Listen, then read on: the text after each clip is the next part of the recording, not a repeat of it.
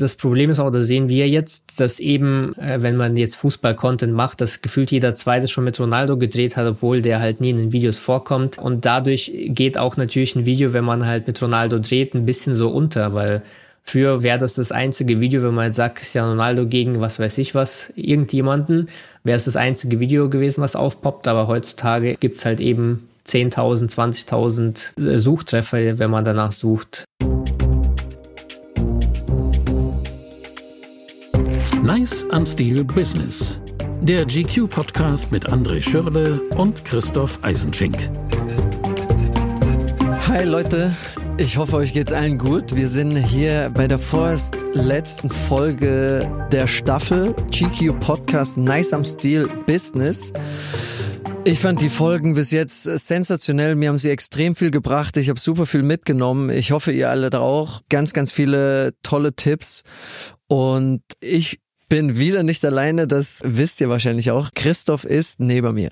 Hi André, es ist Wahnsinn, was wir für eine kleine Reise jetzt schon zusammen zurückgelegt haben. Ich finde auch, wir haben wahnsinnig tolle Gäste da gehabt.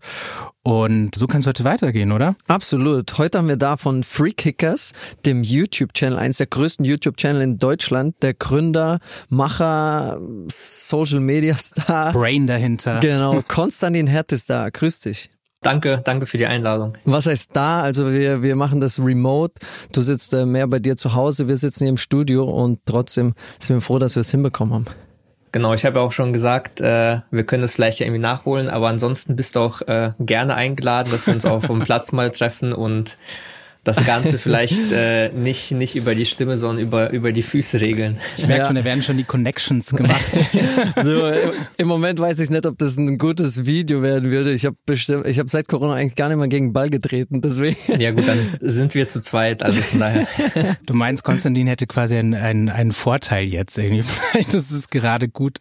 Ja, ich meine, ich habe mir die Videos äh, ganz viele angeschaut, ähm, die Freistöße und alles. Ich habe ja auch ganz, ganz viel solche Dinge trainiert. Ich weiß nicht, ob die jetzt so noch kommen würden. Auf jeden Fall. Ja, also wir wollen einfach sprechen über deinen Weg, ähm, wie du zu dem gekommen bist. Ähm, vielleicht kannst du ja mal ganz früh starten. Wie bist du so in diese YouTube-Schiene ähm, reingeraten? Ähm, das war eigentlich einfach aus einem Hobby raus. Also ich habe, ähm, ich weiß mit wie vielen Jahren, wahrscheinlich 14, 15, so die erste Kamera bekommen und mir hat's halt Spaß gemacht, Sachen aufzunehmen, Bilder zu schießen, dann sagen wir die ersten Videos, das waren aber halt eher fünf Bilder nacheinander, weil die Qualität war dann noch nicht so gut. Und ähm, da haben wir einfach im, im Hof bei uns mit äh, ein, zwei Freunden das Ganze aufgenommen. Und ich habe das äh, ins Internet geladen, soweit es halt natürlich ging. Aber da gab's halt noch kein YouTube, keine anderen Plattform. So habe ich das einfach in, in Foren reingeladen und habe halt die Leute nach, nach Meinung gefragt. Und äh, als dann YouTube nach Deutschland gekommen ist, ähm, habe ich meinen ersten Kanal aufgemacht. Ähm, aber es war nicht Freekickers, das war, glaube ich, 2006 mein privater Kanal.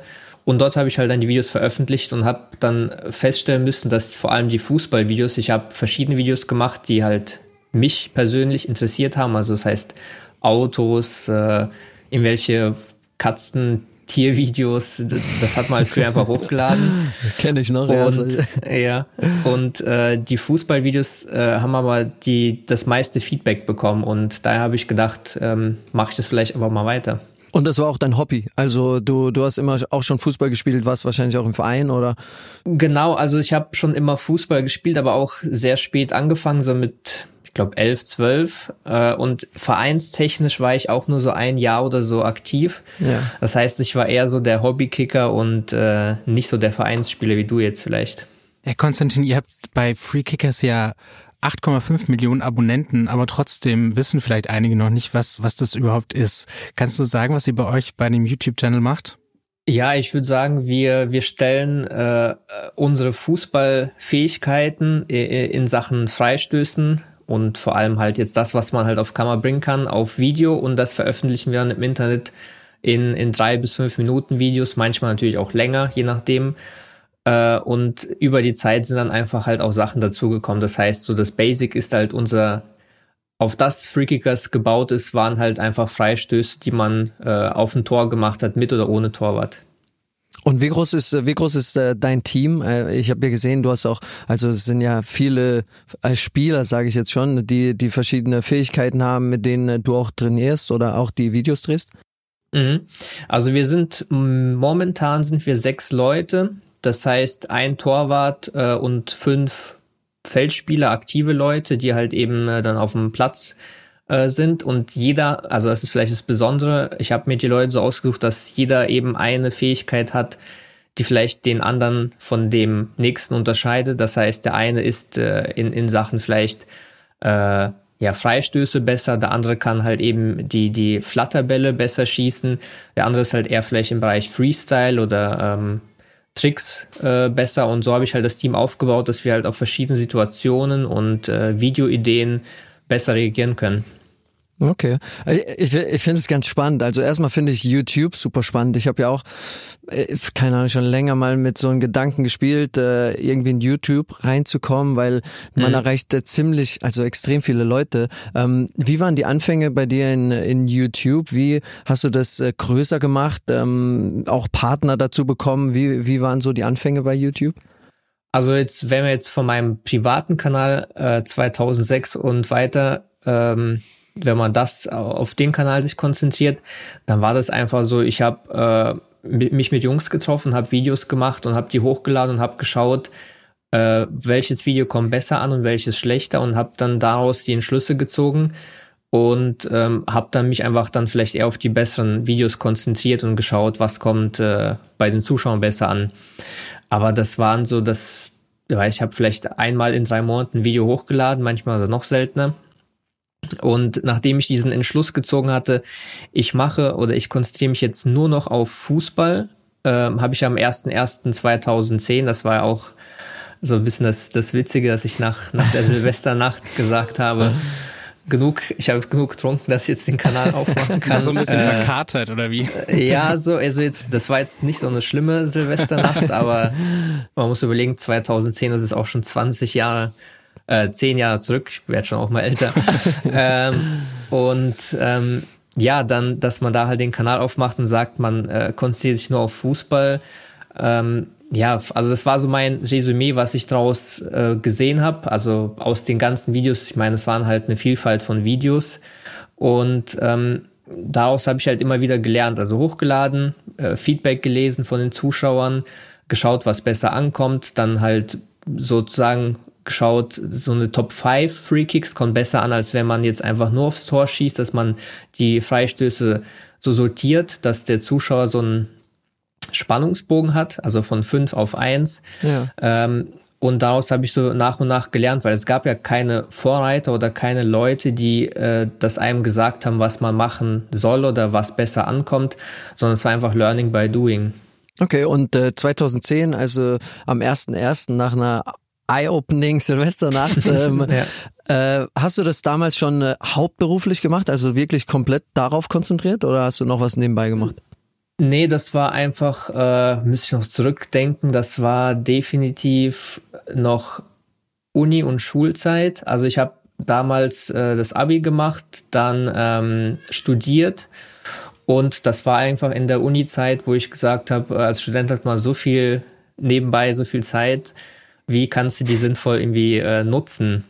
Und bevor ich jetzt irgendwie jetzt einen 400-Euro-Job annehme, die habe ich auch gehabt, aber da finde ich, geht man irgendwie nicht so richtig auf. Also klar, du bekommst dein Geld und kannst dir von den 400 Euro eben das kaufen, was du vielleicht benötigst oder was du gerade äh, so irgendwo gesehen hast. Aber man geht in so einem 400-Euro-Job nicht auf. Und das habe ich halt gemerkt bei YouTube, dass äh, mir das mehr Spaß gemacht hat. Und wenn dir irgendwas Spaß macht, dann ist es für dich auch am Ende irgendwie keine Arbeit, sondern es ist einfach so, ja, wie wenn du jetzt, keine Ahnung, wie jetzt wahrscheinlich wie bei dir als Fußballer. Ja. Dir macht es wahrscheinlich mehr Spaß, äh, Fußball zu spielen, als eben acht Stunden im Büro zu sitzen. Aber es ist eigentlich ganz lustig. Du hast ja, glaube ich, wenn ich da richtig informiert bin, BWL studiert, oder? Mhm, genau. Und ähm, äh, quasi, äh, da lernt man ja eigentlich ein Business vielleicht zu führen und aufzubauen, aber bei, bei einem YouTube-Business, wie man das wirklich zu einem Business ausbaut, äh, da äh, standest du wahrscheinlich irgendwie auch erstmal, also es war dann Learning by Doing, das lernt man im BWL-Studium nicht, oder? Nee, also ich habe, wie gesagt, das äh, BWL-Studium, das hat mich da gar nicht so weitergebracht. Also ich hatte auch den Schwerpunkt Online-Medien, das hat mich auch einfach interessiert. Ähm, aber da hat man auch schon allein an, an der Literatur gesehen, dass da Sachen sind, die sind von 1980 oder 1990, da war das Internet wahrscheinlich noch gar nicht vorhanden oder in Kinderschuhen, äh, geschweige denn irgendwie YouTube. Äh, und von daher war das einfach für mich so, dass man das halt macht, äh, schaut, wie es ankommt und eben also da gab es auch nicht diesen, also das heißt diesen Druck, aber da gab es halt keine Konkurrenz und auch keine anderen ähm, Social Media Leute, die dann halt irgendwelche Trends gesetzt haben. Da warst du halt sozusagen der einzige Kanal oder einer der wenigen, die praktisch sowas, also so zum Beispiel so die erste Challenge. Man denkt immer so, ja, Fußball-Challenges, die jetzt auch so modern sind oder die eben normale Leute auch machen, also zum Beispiel jetzt wie FC Bayern, die machen ja auch Fußball-Challenges mit ihren Profis. Äh, wir haben, glaube ich, 2010 oder 11 äh, haben wir die, ich glaube, erste Challenge auf, auf YouTube überhaupt hochgeladen. Äh, da habe ich mit einem ähm, äh, mit einem Kumpel, äh, wir haben ein Praktikum zusammen gemacht und er hat halt gesagt, äh, er war Torwart. Ich soll ihm 10 Elfmeter schießen und von den 10 Elfmetern würde er mindestens fünf halten. Und ich habe gesagt, okay, äh, ich werde auf jeden Fall mehr als fünf äh, reinschießen. Und die Leute äh, praktisch auf der Arbeit, die haben halt gesagt, wir wollen das auch sehen, äh, könntest du das halt nicht aufnehmen. Und das habe ich halt gemacht und daraus halt auch das, also das habe ich dann auf YouTube hochgeladen. Ähm, das entstand auch einfach so aus dem, ja, so aus dem Zufall irgendwie. Und äh, so sind halt auch die Challenges dann irgendwie hochgekommen nach und nach äh, die man jetzt heutzutage auf YouTube setzt. Ich finde das, ganz, ja, ich finde das ganz spannend, weil äh, ähm, 2010, wie du sagst, da gab es noch keine richtigen Vorbilder. YouTube war relativ neu noch, ähm, gerade auch in dem Fußballbusiness oder bei Challenges. Ähm, was war, war so deine Inspiration, das zu starten? Was hat dich äh, da auch motiviert? War das einfach nur der Spaß an der Sache, einfach selbst Sachen auszuprobieren oder hat, äh, hattest du irgendwelche anderen Inspirationen? Ja, also im Grunde so Inspiration, richtige Vorbilder hatte ich äh, nicht ganz. Also klar, man hat halt äh, diese äh, Manga-Fußballserien geguckt und man wollte natürlich selber hier sowas wie Tsubasa, man wollte selber so einen coolen Schuss haben, deshalb haben wir wahrscheinlich aufs Tor öfters geschossen, als jetzt eben Normalfußball gespielt. Ähm, aber wie du gesagt hast, es gab halt keine äh, anderen Kanäle, vor allem jetzt auch im Fußball- oder Sportbereich, deshalb haben wir uns halt selbst nach und nach erfunden und ähm, ja, wie ich schon gesagt hatte, es war so Learning by Doing, immer wieder hochladen, probieren, schauen, äh, wie das Feedback war und so haben wir uns halt hochgearbeitet. Oh, wer schreit in deinem Hintergrund? Äh, das ist der Kleine, das ist mein Nachwuchs, der ist jetzt äh, sieben Monate alt und ich meine, ich muss ja auch in die Zukunft sehen. Äh, äh, in ein paar Jahren werde ich vielleicht das nicht mehr aktiv auf dem Platz machen, von daher brauche ich auf jeden Fall jemanden, der das übernimmt. Verstärkung. Jemanden auf der Bank quasi. Ja, aber ja, schön, dann machen wir quasi zu viert hier das Interview, das ist doch auch schön. Ja. Erklär uns doch mal kurzes äh, dieses äh, YouTube Business. Ähm, ich meine, YouTube kennt wahrscheinlich jeder oder kennt jeder. Jeder kann ein Video machen, sich einen YouTube-Channel aufmachen und äh, die Videos hochladen. Und kann jeder da Werbung schalten direkt von Anfang an oder wie, wie läuft sowas ab? Also soweit ich jetzt das weiß, weil ich habe jetzt schon länger keinen YouTube-Kanal mehr aufgemacht, aber ja. so mein Kenntnisstand ist, dass man ähm, ab einer gewissen Größe oder also das heißt, du kannst nicht ab der ersten Sekunde Werbung schalten, sondern eben du musst äh, eine gewisse Reichweite haben, aber die ist so gering, dass du es wahrscheinlich schon nach äh, paar Wochen hast. Ja. Und dann kannst du eben vor deine Videos, also du kannst einfach sagen, ja, ich will Werbung schalten lassen und das alles andere übernimmt eigentlich YouTube und du bekommst dann davon roundabout 50 Prozent von den Einnahmen, die YouTube sozusagen erwirtschaftet, bekommst du überwiesen. Aber dieser Betrag, ich glaube, das war für waren das irgendwie 50 Dollar oder 70 Dollar. Das heißt, müsste sich erstmal dieser Betrag ansammeln, bevor YouTube diesen Betrag dann an dich überweist. Okay, es ist ja mehr, heutzutage, wenn wir haben vorhin darüber gesprochen, es gibt ja eine Reihe von Kids da draußen, die als Berufswunsch äh, jetzt äh, YouTuber haben. Ähm, das, das hat sich ja enorm entwickelt und wie, wie siehst du so die Zukunft von so einer Plattform? Also hast du das Gefühl, hast du das Gefühl, das wird immer größer und größer, die Community? Ähm, also ich denke schon, also ich sehe es jetzt an mir. Vielleicht ja. bin ich ja auch nicht jetzt das, das Paradebeispiel jetzt an den Zuschauern, die jetzt äh, dabei sind, also jetzt vor allem im YouTube-Bereich. Aber ich schaue immer weniger Fernsehen, sondern ich bin halt e-, eben auf das digitale Fernsehen umgestiegen. Das heißt Netflix, äh, also ich schaue Fernsehen, wenn ich will. Also nicht das Fernsehen bestimmt die Sendezeiten, sondern ich. Und das ist ja YouTube eigentlich auch so, dass man sagt, man äh, hat jetzt Lust, ein, äh, was ist ein Video von irgendwie jemandem zu schauen oder ein bestimmtes Thema, dann setzt man sich hin und macht das. Und das ist, glaube ich, auch die, dieser Vorteil. Und also das Business oder Instagram, YouTube entwickelt sich viel zu schnell, um zu sagen, in einem oder zwei Jahren oder drei Jahren wird es immer größer oder es wächst genauso oder es wächst anders.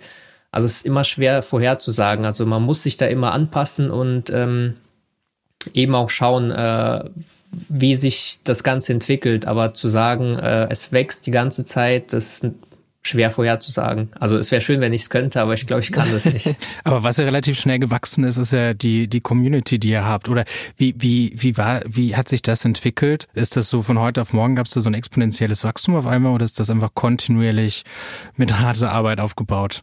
Ja, also man denkt immer so, also 8,5 Millionen, das sind natürlich viele Zuschauer, also viele Abonnenten, aber es war eine harte Arbeit. Also der Weg dorthin war sehr lange. Also wir hatten, glaube ich, nach drei Jahren gerade mal um die 100.000 Abonnenten. Und von daher, also unser Wachstum war sehr langsam und danach, jetzt, ich glaube, es war WM, EM-Zeiten, so um 2014, 2016 hatten wir natürlich einen sehr starken Anstieg. Ähm, dadurch, dass wir auch viel Content äh, gespielt haben, äh, um, um solche Themen, äh, immer mehr ähm, Profis auch reinbekommen haben. Das war, glaube ich, der Roman Weidenfeller, einer unserer ersten, wenn nicht sogar der erste Profi. Und ähm, diese Videos haben uns natürlich nochmal so einen krassen Schub gegeben. Und wenn du auf den Platz gehst, hast du schon eine Vision, wie so ein Video dann aussehen soll? Also gehst du mit einer äh, mit einer Erwartung daran, was du brauchst für gewisse Videos oder lässt du es auch ein bisschen auf dich zukommen? Ähm, also für, wenn, wenn man jetzt sagt, so sagen wir 2010 bis 2013 war das auf jeden Fall so, dass man eher gesagt hat, ja, man geht auf den Platz und guckt vielleicht, was passiert. Klar, wenn man jetzt einen neuen Fußballschuh hat, dann weiß man, man braucht von dem Schuh die und die Szenen, die filmt man dann halt ab, die und die Schüsse. Wenn man es im Kasten hat, dann sagt man, okay, das sollte passen und ähm, schneidet das Video.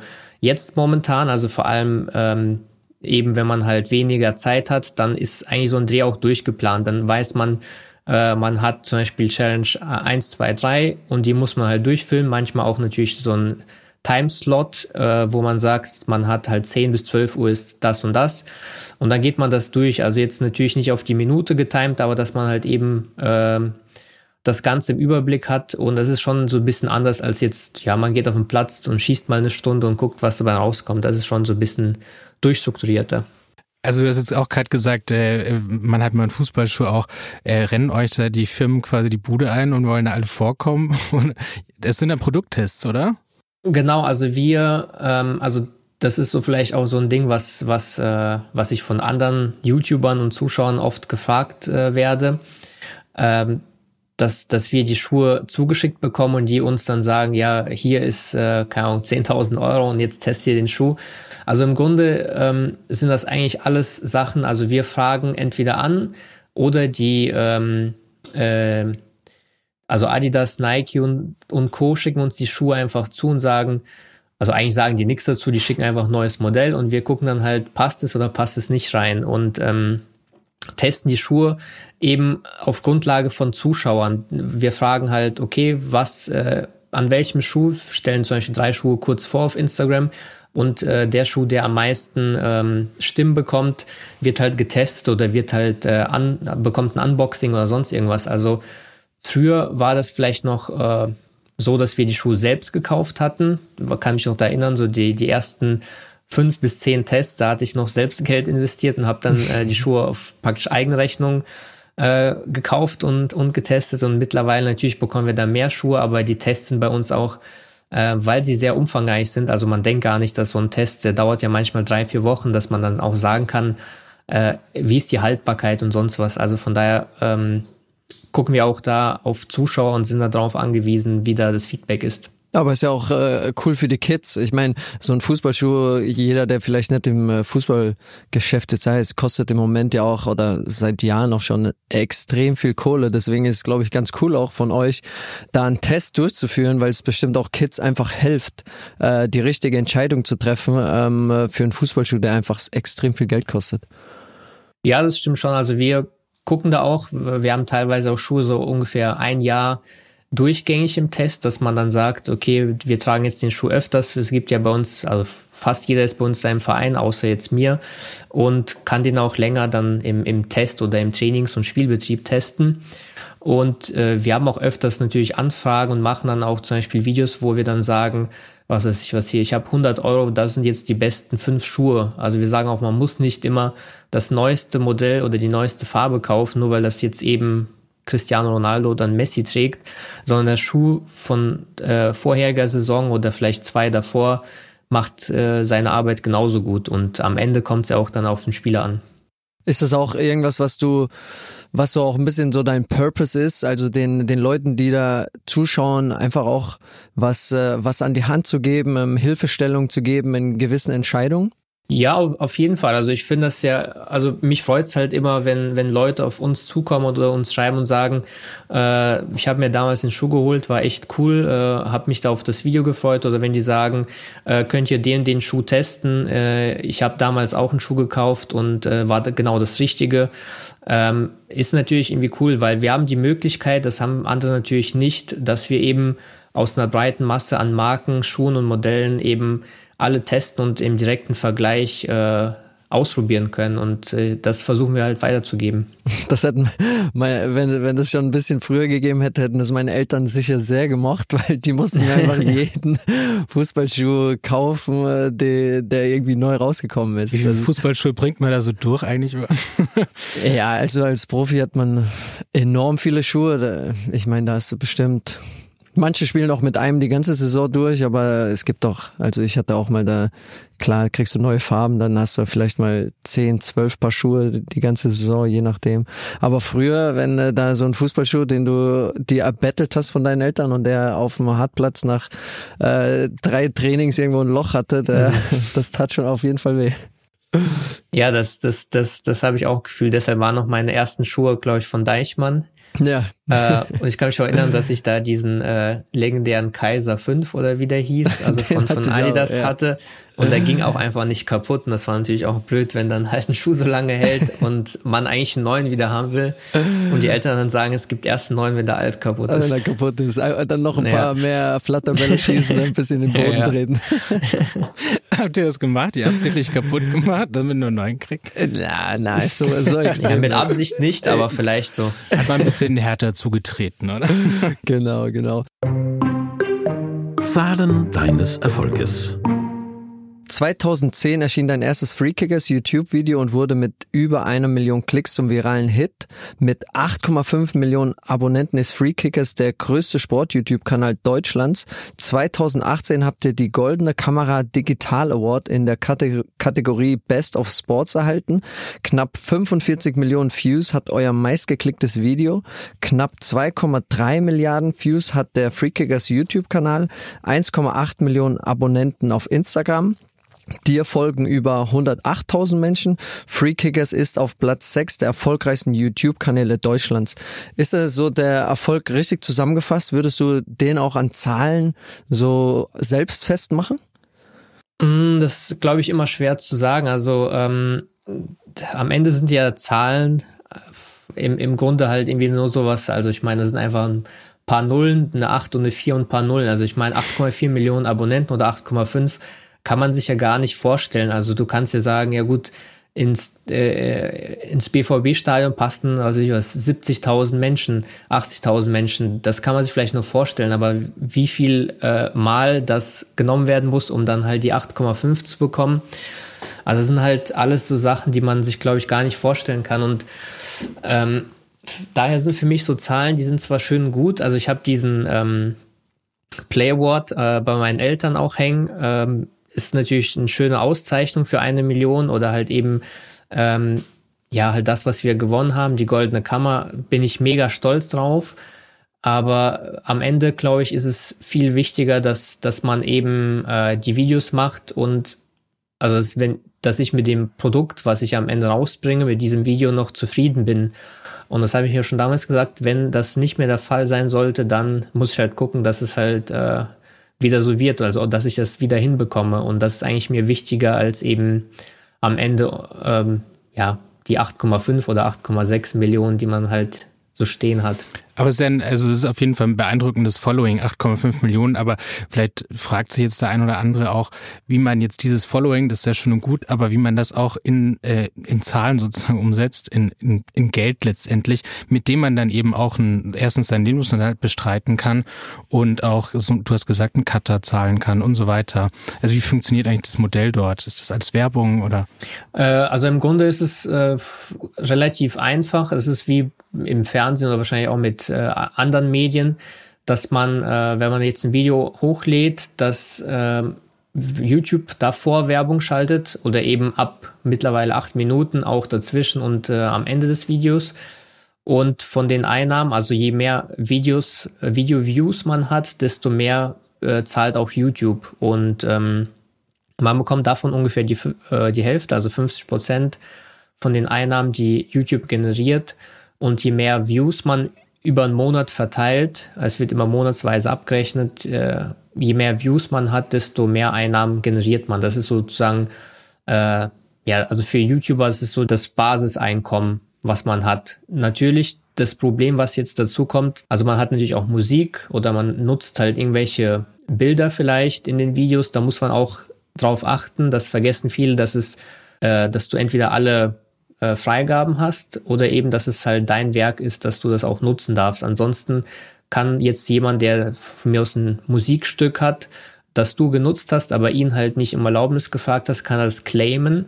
Und dann gehen auch 100 Prozent der Einnahmen, egal ob das jetzt ein oder zwei Sekunden ist im Video oder zehn Minuten Track ist, der, da gehen die ganzen Einnahmen halt an eben diesen Künstler, dem das Werk oder das Stück gehört. Ist dir das schon mal passiert?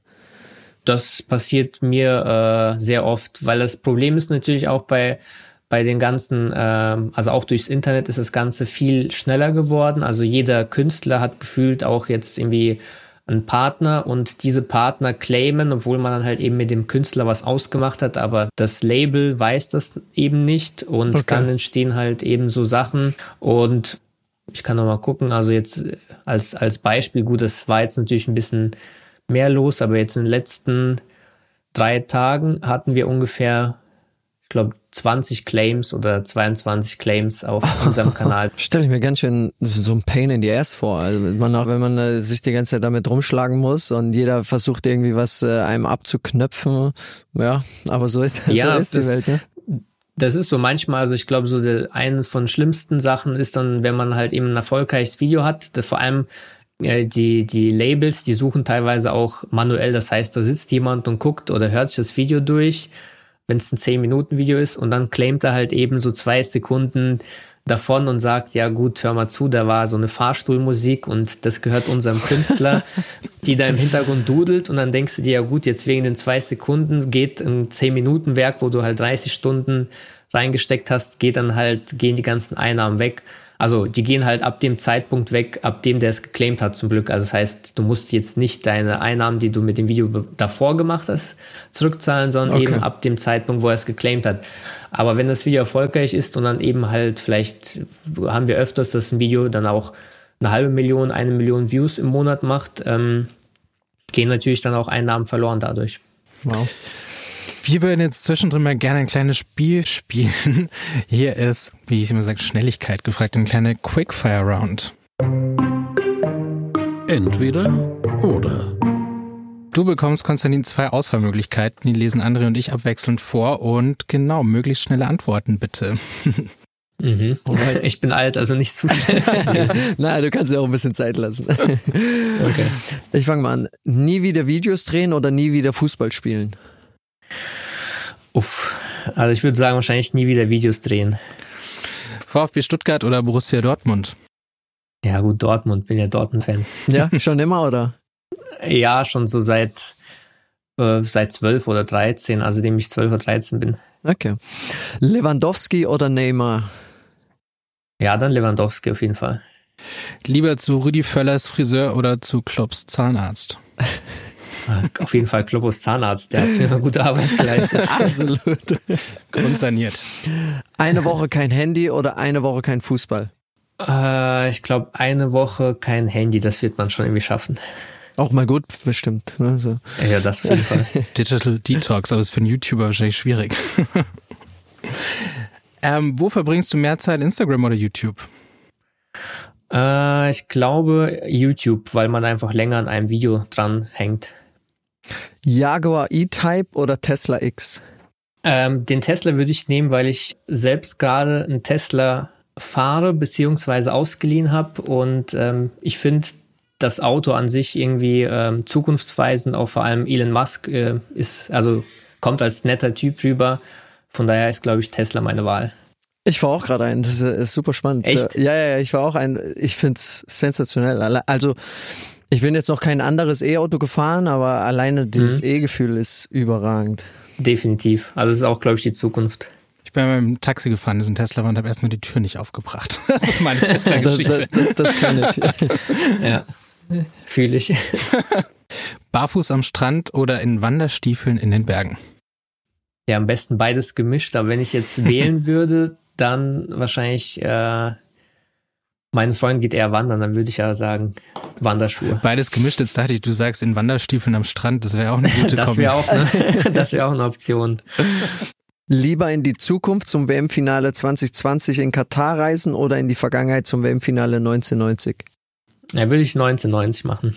Da würde ich auch gern dabei sein, wenn ich, bin ich geboren. Definitiv. Ja. Italien ist immer gut. Ähm, Tischkicker oder FIFA zocken? Ähm, Tischkicker bin ich nicht gut, von daher FIFA. Innenriss oder Außenriss? Innenriss, dann treffe ich was. geht mir genauso. Außenriss, ich weiß ja, ich habe so nee, lange probiert. Nicht. Ich habe mir fast meine Zehen tausendmal gebrochen. Das so, ich wollte ja, immer wie, wie Quaresma äh, hier irgendwie sein, aber es, ich habe es nie geschafft. Ähm, sonntags wegen Party im Vorabend ausschlafen oder ausgeruht um neun aus den Federn und joggen? Ähm, ich würde sagen joggen, aber das, äh, da ich jetzt einen kleinen äh, Nachwuchs habe zu Hause, geht das sowieso nicht ausschlafen. Von daher dann joggen. Schön zwei Wochen regungslos am Strandurlaub oder elf Tage, elf Orte Roadtrip? Auf jeden Fall Roadtrip. Was lieber kicken, mit Ronaldo oder wie Ronaldo? Ähm, ja gut, mit haben wir ja schon fast geschafft oder zumindest mal, ich war da leider nicht dabei, aber dann würde ich sagen, kicken wie Ronaldo. Dauerschleife Bibis Beauty Palace oder Dauerschleife Fitnessvideos mit Pamela Reif? Äh, dann eher Fitnessvideos. Dann kann ich vielleicht noch ein bisschen äh, mitmachen. Ein bisschen trainieren, aber die sind so anstrengend. ich habe schon mal eins gemacht. Ich muss noch nachholen. So, und last but not least, beim Streiten, Defensive oder Offensive? Äh, beim Streiten mit wem? Zu Hause? Also ich bin da eigentlich eher, eher wahrscheinlich eher defensiv, versucht das schlichten, wobei es kommt immer darauf an, wenn ich bei FIFA vorher verloren habe, dann offensiv. Und in der Arbeit, also jetzt habe ich zu Hause, in der Arbeit gibt's da manchmal Zoff mit den, mit den Jungs oder läuft da alles ja, immer ganz harmonisch ab? Man hat sicherlich immer Meinungsverschiedenheit, die äh, gehen ja auch nicht weg, wenn du halt eben sechs verschiedene Typen hast. Ähm, äh, von daher, also ich bin da, glaube ich, auch eher derjenige, der so versucht, äh, verschiedene Sachen auch so Blickwinkel anzuschauen, weil ich, äh, also ich meine, die, die Jungs sind auch alle gefühlt zehn Jahre jünger als ich oder 15. Äh, in ihrem Alter hätte ich wahrscheinlich auch so gemacht, dass ich dann vielleicht eher so ins Offensive gegangen wäre, aber ich versuche dann immer sozusagen, versuche auch sein, aus seinem Blickpunkt das Ganze zu verstehen, nachzuvollziehen und dann, glaube ich, äh, schaut man auch auf das Problem komplett anders. Wie hast du deine Jungs äh, gecastet? Hast du, haben die Bewerbungen geschrieben, Videos dir zugeschickt? Hast du auch irgendwie, war das damals, hast du auf ein YouTube-Video gemacht oder auf Instagram, du suchst neue Jungs, die die Videos drehen? Wie, wie ist das abgelaufen? Äh, es war eigentlich immer so, dass die meisten Jungs äh, schon einen YouTube-Kanal hatten und ich habe dann die verfolgt und dann habe ich die auch angeschrieben und gesagt, äh, ihr, ihr macht eigentlich ganz guten Content, äh, habt ihr mal Lust zusammen zu drehen? Und dann hat man sich halt eben getroffen und zusammen was gedreht und geschaut, ob, ob da die Harmonie entsteht oder ob man dann halt sagt, man kommt zusammen oder halt eben nicht. Und so habe ich die halt nach und nach auch ähm, kennengelernt und gefunden. Also meistens, also gar nicht so eine Bewerbung, sondern eben, ich bin auf sie aktiv zugegangen und habe dann ähm, geschaut, ob es halt eben passt, menschlich und auch sportlich oder eben nicht. Aber ihr dreht ja auch ganz viel dann doch mit äh, prominenten äh, Fußballern. Und mich würde interessieren, wie ihr da auf eure Ideen kommt. Also jetzt, wir haben ja einen hier, passenderweise, wenn du jetzt sagst, irgendwie André würde mit dir ein Video machen. Ähm, wie ist da so der, der, der Findungsprozess, der, der kreative Prozess, was ihr dann da genau mit dem jeweiligen Kandidaten quasi macht? Also es kommt immer darauf an, ob derjenige eben von sich aus zu uns kommt äh, und sagt, er will gern ein Video machen zusammen oder ob es eben von einer, von einer Sportmarke ist. Also jetzt im, im Beispiel, äh, wenn wir jetzt Lewandowski nehmen, mit dem haben wir jetzt öfters gedreht, ähm, da ist halt so, dass Nike auf uns zugekommen ist und gesagt hat, wir haben jetzt äh, ein neues Paar Schuhe äh, und würden gern Lewandowski euch zur Verfügung stellen. Habt ihr da äh, Lust? Natürlich ist da immer die Antwort ja. und dann versucht man eben halt passend zu dem Schuh irgendwas zu finden, was halt eben sowohl die Fähigkeiten von Lewandowski als auch den Schuh irgendwie äh, zusammenpasst. Und ähm, dann ist halt die Sache, dass ich mich hinsetze und überlege, ähm, was, was kann man machen? Ähm, vor allem, was kann man in der knappen Zeit, man hat halt für einen Dreh, also man stellt sich das immer natürlich so vor, dass wir da halt, was weiß ich, zwei, drei Tage mit denen abhängen, aber man hat äh, jetzt zum Beispiel bei einem ähm, Ramos hatten wir nur fünf Minuten Zeit.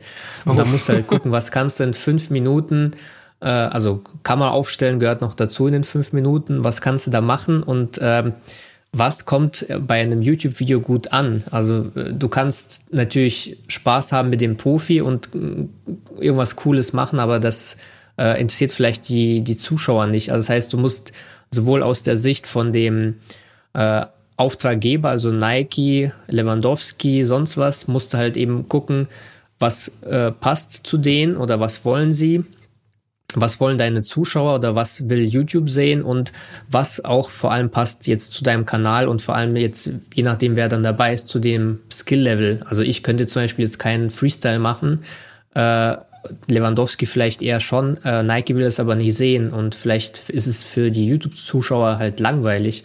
Daher muss man da halt immer so ein bisschen äh, was suchen, was halt eben ähm, allen Parteien gefällt und das hat bisher eigentlich immer ganz gut funktioniert.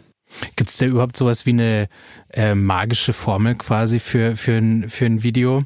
Du hast ja gesagt, es war ein bisschen Learning by Doing, aber hast du, hast du die schon gefunden? Was muss so ein Video haben, das jetzt nehmen wir mal irgendwie Nike und so raus, sondern ähm, sagen wir, äh, was kommt bei der Audience an?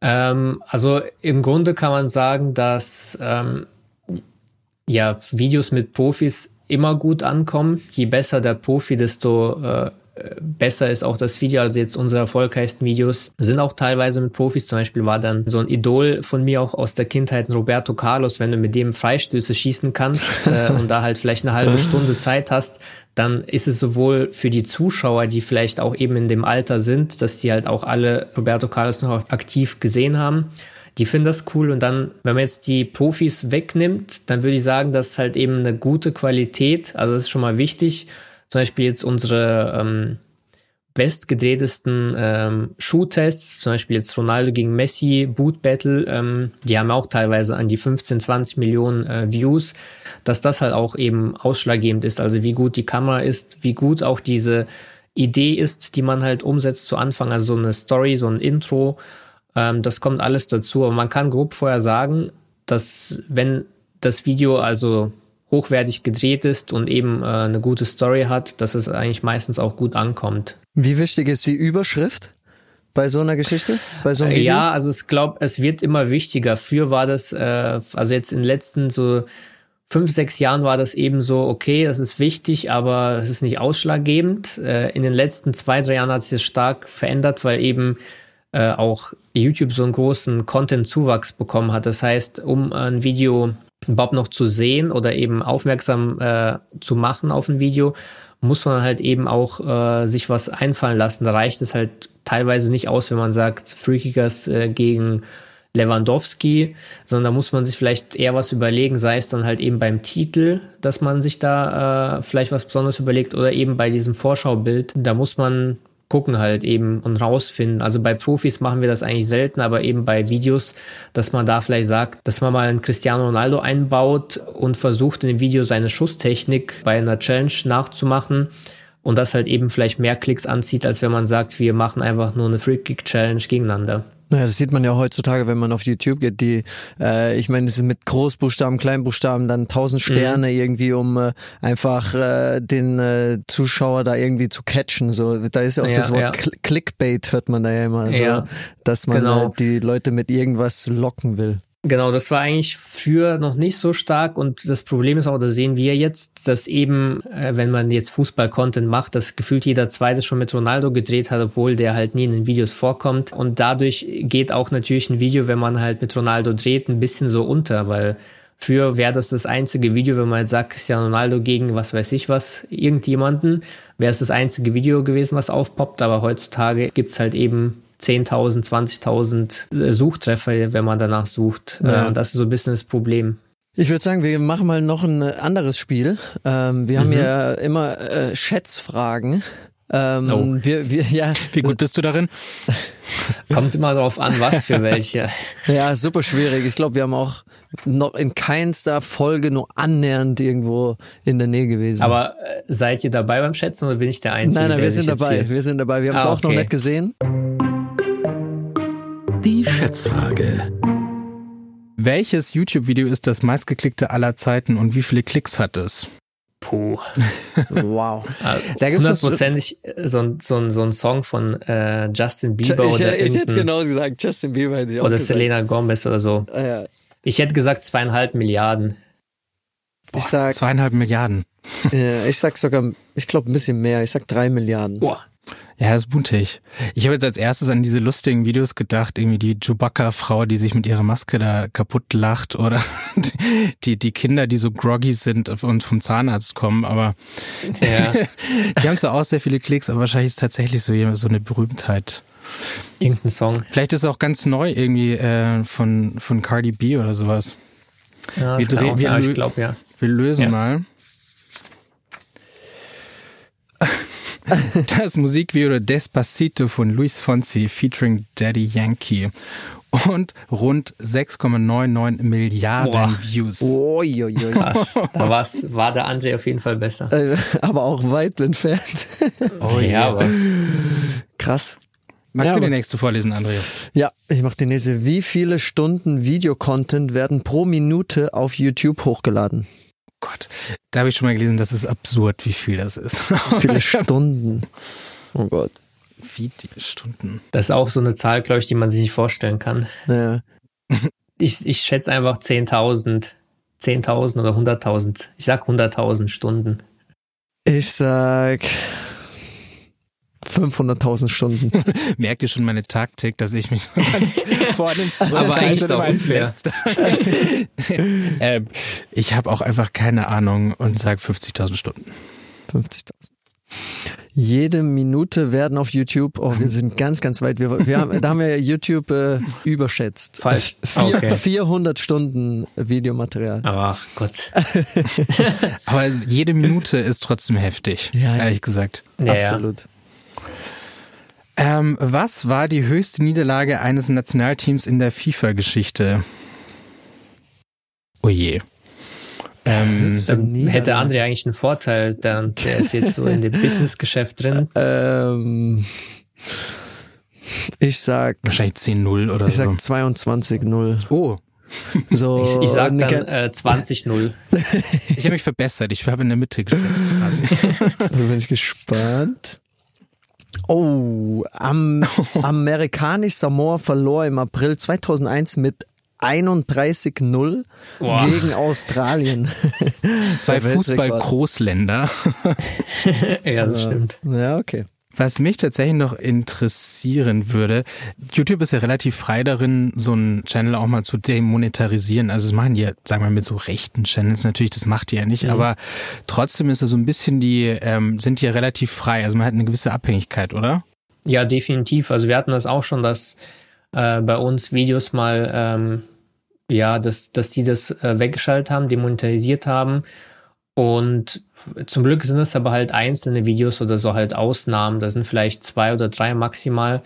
Entweder eben weil ein Fehler unterläuft, dass man halt äh, irgendein deutsches Wort nimmt und dann eben das äh, amerikanisch irgendwie ähnlich klingt oder gleich klingt und die dann halt denken, das ist halt eben irgendwas Schlechtes. und ähm, oder halt eben, wenn man halt freizügige Sachen hat. Äh, damals bei unserer WM 2018 Reise, da hatten wir das, äh, hatten wir Russland mal so ein bisschen unsicher gemacht und da hatten wir halt eben in dem Video auch, äh, waren wir in der Sauna und das fand YouTube halt natürlich anstößig, wenn man da halt eben halbnackte Menschen sieht und da haben die das halt auch. Das ist ja amerikanische äh, Prüderie. ja, ja durften wir das Video mit dem Video kein Geld machen, aber das war halt als Erlebnis cool. Drei Ratschläge für André. Konstantin, ich habe noch eine Frage. Ähm, wenn ich jetzt einen YouTube-Channel, ich habe ja einen aufgemacht und habe ein Video hochgeladen, jetzt eher so für des Videos Zwecken. Aber wenn ich jetzt meinen Channel starten würde oder jemand anderes, was sind drei Tipps, die du hättest, um äh, da anzufangen? Also ich glaube, es kommt auf, auf den Inhalt an, aber jetzt, ähm, ich würde sagen, jetzt auf dich bezogen, man sollte das machen, was einem Spaß macht. Wenn man sagt, man ist gut im Fußball, so war es bei mir zumindest der Fall, dann sollte man das vielleicht machen. Also jetzt eben nicht irgendwie nach einem Trend gehen, sondern eben nach der persönlichen Fähigkeit. Man sollte einen langen Atem haben. Also das heißt, ähm, wenn es jetzt ein Jahr lang, äh, du hast einen Channel und versuchst den ein Jahr lang aufzubauen und es funktioniert nicht, dann äh, ja vielleicht ein bisschen ein paar Anpassungen machen, aber nicht direkt aufgeben. Und äh, als dritten Tipp würde ich sagen, äh, man sollte immer versuchen, auch sich weiterzuentwickeln. Das heißt, wenn man jetzt ähm, noch nicht so fit ist in Photoshop oder Bildbearbeitung, Videobearbeitung, dass man da halt immer besser wird, weil dadurch, dass man selbst besser wird, wird auch der Content oder die Videos, die man halt hochlädt, äh, die werden besser und das werden auch die Zuschauer merken. Top, das finde ich super. So, ich würde dann nur noch ein letztes Spiel, da habe ich was Kleines vorbereitet. Blick in die Glaskugel. Ich würde dich bitten, kleine Vorausschau zu wagen. Um die, um es ein bisschen spannender zu machen, würde ich dich gern vorher noch konfrontieren mit einer kleinen Vorhersage, die nicht so ganz zugetroffen hat. Ähm, nämlich, der Fernseher wird sich auf dem Markt nicht durchsetzen. Die Menschen werden es sehr bald satt haben, jeden Abend auf eine Sperrholzkiste zu starren. Das hat gesagt ein mhm. Filmmogul Daryl F. Zanuck 1946. Das war der Vizepräsident von 20th Century Fox. Mag sein, dass mhm. Äh, Fernseher jetzt keine Sperrholzkisten mehr sind und wir eher in, äh, auf unserem Laptop in YouTube starren, aber in Kisten starren wir immer noch. Wenn du mal überlegst, wie es mit, ähm, mit Social Media, mit YouTube so weitergeht, was ist deine Prognose für die nächsten 10 bis 15 Jahre? Also ich denke mal, dass, ähm, dass wir uns immer so leicht verändern. Also jetzt auch in dem Bereich, ich meine, wir haben angefangen vielleicht so mit äh, so, so Twitter-ähnlichen Sachen, dann haben wir uns entwickelt in, in vielleicht in, in Facebook, das heißt digitaler mit Bildern, dann Instagram, äh, jetzt momentan ist ja so der, der größere Trend, äh, wie ich das auch sehe, ist halt sowas wie TikTok. Hm. Ähm, und ich denke, dass wir uns dann halt immer so ein bisschen in so einer ähm, in so einer Schiene bewegen, ob das dann links oder rechts geht, das muss man halt einfach sehen. Ich denke, das sind ja auch die, die Leute, die das äh, konsumieren und äh, befüllen, die sind ja dafür auch ein bisschen so verantwortlich. Und äh, ich denke aber, dass wir halt bei so einem Ding bleiben werden. Ob das halt vielleicht dann virtueller wird, Virtual Reality oder sonst irgendwas, das ist halt so die, die, die, die Frage, ob man halt eben 10 oder 20 Jahre in die Zukunft schaut. Ähm, aber ich denke auch oder ich hoffe als Content Creator, dass, dass ähm, YouTube immer noch so die äh, größte Rolle spielt und sollte sich natürlich ändern, dann müssen wir uns auch anpassen. Das ist halt eben das Ding, das oder diese Gefahr, die man hat, wenn man halt von einer oder von zwei Plattformen abhängig ist. Aber ich denke, da sind wir auch drauf vorbereitet und äh, so mit eigenen Sachen, die wir jetzt halt auch anpacken, sei es jetzt eben äh, äh, Mode oder eben ähm, unser Performance-Drink und sonst irgendwas. Ich meine, da versuchen wir auch andere Geschäftsideen oder Geschäfte, Modelle umzusetzen und äh, anzugehen. Konstantin, perfekt, das war das Schlusswort. Wir danken dir vielmals, dass du da warst. Ja, danke für die Einladung. Ich fand es super interessant, ähm, äh, zu, zu hören, wie man so ein YouTube-Business aufbaut und da wirklich groß wird. Deswegen vielen, vielen Dank, dass du da warst, unser Gast. Auch von mir vielen Dank, Konstantin. Ja, danke für die Einladung. Und ich habe ja auch gesagt, was ich am Anfang schon angekündigt habe, wenn, wenn André noch ein paar äh, oder wenn er sich noch nicht fit fühlt und noch ein bisschen trainieren will, dann können wir sicherlich mal äh, so eine Challenge äh, vor Ort oder auf dem Platz angehen und umsetzen. Ja, wir, Bist du auf jeden wir, Fall eingeladen. wir bleiben in Kontakt und mal schauen, was, du, auf, was die Fitness auf macht. Auf jeden Fall. Danke dir. Lass dir nicht zu lange Zeit.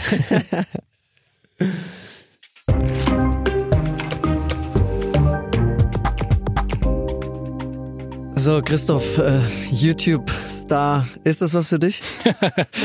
ich bin jetzt erstmal beschäftigt mit Podcasten, weil das macht auf jeden Fall sehr viel Spaß mit dir.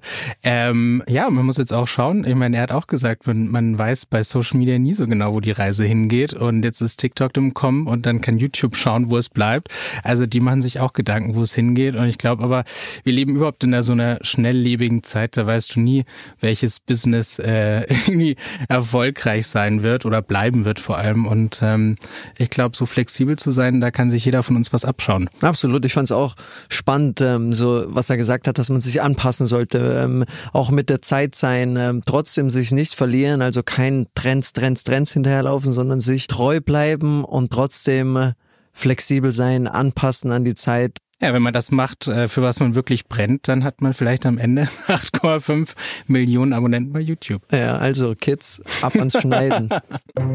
mein Life Coach aus Dubai hat gesagt, und ich sitze hier schon wieder quasi auf der Ecke, auf der Kante meines Stuhls und erwarte, was der Life-Coach diesmal dabei hat. Ich habe äh, diesmal gar nichts wirklich Spezielles. Ich denke, jeder muss auch da irgendwo seinen eigenen Weg finden. Man kann ihm so und so viel mitgeben und am Ende muss jeder selbst wissen, was einem wirklich gut tut. Ich glaube, das Wichtigste ist, dass jeder seinen eigenen Weg irgendwo findet, ähm, auf seinen Körper hört. Das ist, glaube ich, ganz wichtig. Ähm, auf seine Gefühle hört. Wir haben viel, ich habe gesprochen über Ego und Seele, ähm, einfach äh, den Kopf manchmal ausschalten und in sich reinhören, weil man da genau weiß, was was was die richtige Entscheidung ist oder was man tun sollte und dann den Mut einfach fassen und und, und was zu machen. Deswegen will ich gar keinen großen Tipp jetzt irgendwo da nochmal raushauen.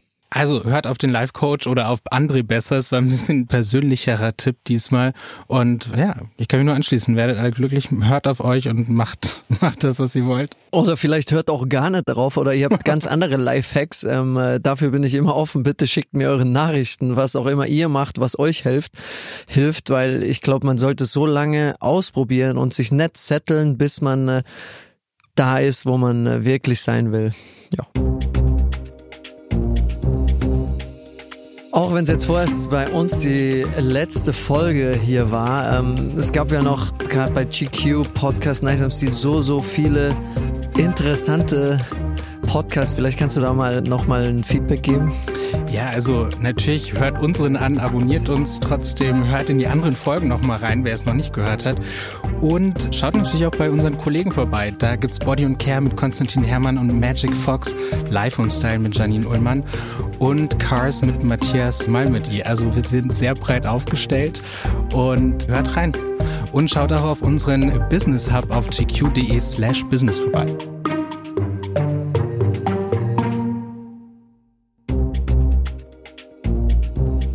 Das war Nice am Stil Business. Der GQ-Podcast mit André Schürle und Christoph Eisenschink. Mehr Themen rund um Karriere, Performance und Leadership findet ihr auch auf gq.de in unserem neuen GQ Business Hub. Die GQ gibt es auch als Heft zu kaufen. Überall da, wo es Zeitschriften gibt. GQ Nice am Stil Business ist eine Podcast-Produktion von GQ und Studio Bummens in Zusammenarbeit mit André Schürle. Redaktion und Produktion Konstantin Herrmann, Christoph Eisenschink, Laura Pohl und Wiebke Holtermann. Ton und Schnitt Mia Becker und Henk Heuer.